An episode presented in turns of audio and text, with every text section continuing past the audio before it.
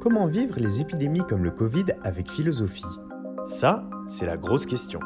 comment vivre les épidémies comme le Covid avec philosophie? Bah, D'abord en prenant conscience du fait que la philosophie n'empêche pas de tomber malade. Ce que la philosophie nous aide à faire, c'est accepter d'être mortel. Euh, Montaigne écrit très, très joliment et très fortement, Tu ne meurs pas de ce que tu es malade, tu meurs de ce que tu es vivant. Autrement dit, la mort fait partie de la vie. Il n'y a pas moyen d'aimer la vie sans accepter la mort, puisque la mort est indissociable de la vie. Et donc, il s'agit d'accepter d'être mortel, d'accepter notre propre finitude. Dans les essais, Montaigne écrit exactement ceci. Je veux qu'on agisse et qu'on prolonge les offices de la vie tant qu'on peut.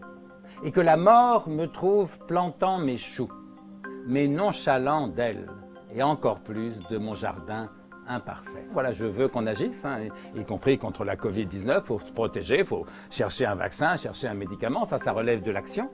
Et qu'on prolonge les offices de la vie tant qu'on peut. Autrement dit, plus on vit longtemps, mieux ça vaut, tant que la vie reste supportable. Donc je veux qu'on agisse et qu'on prolonge les offices de la vie tant qu'on peut et que la mort me trouve plantant mes choux, c'est-à-dire dans l'action précisément, euh, pas en train de l'attendre paralysé de peur, et que la mort me trouve plantant mes choux, mais nonchalant d'elle et encore plus de mon jardin imparfait. La nonchalance chez Montaigne, c'est le contraire et de la forclusion de la mort, hein, ceux qui veulent n'y penser jamais, ceux qui font tout pour oublier qu'ils sont mortels. Et contre eux, Montaigne écrit, ils vont, ils viennent, ils trottent, ils dansent, de mort, nulle nouvelle. Ils font tout pour oublier qu'ils vont mourir ils n'en mourront pas moins.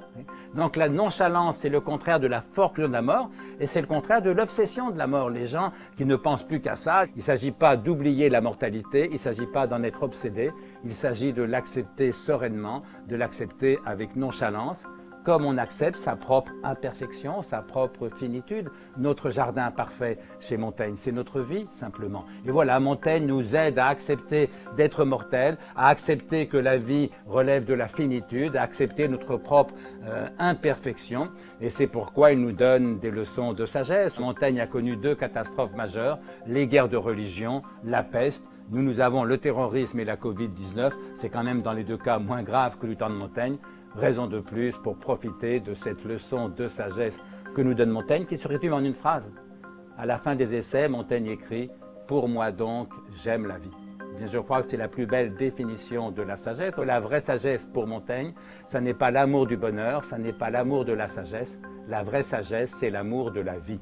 Heureuse ou malheureuse, sage ou pas, et bien sûr, aucune vie n'est jamais heureuse ou sage dans son entier. Et c'est où l'on retrouve l'idée d'accepter notre finitude, accepter notre mortalité, accepter notre imperfection. C'est la seule façon de vivre à peu près heureux, c'est-à-dire heureux.